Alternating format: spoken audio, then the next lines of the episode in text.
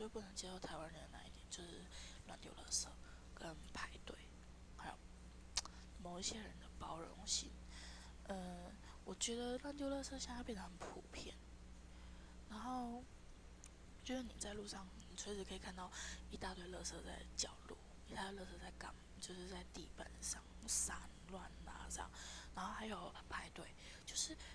排队就好好排嘛，你就比如说等东西，你就好好排队，就慢慢等，问时间。如果你很赶，你就不要来排队，因为你觉得，我觉得你很赶的上班，你还来排队买东西，然后你又怪人家，你不觉得很奇怪吗？你就不要等啊。然后还有那个包容性，就是虽然很多人都有包容性啊，但是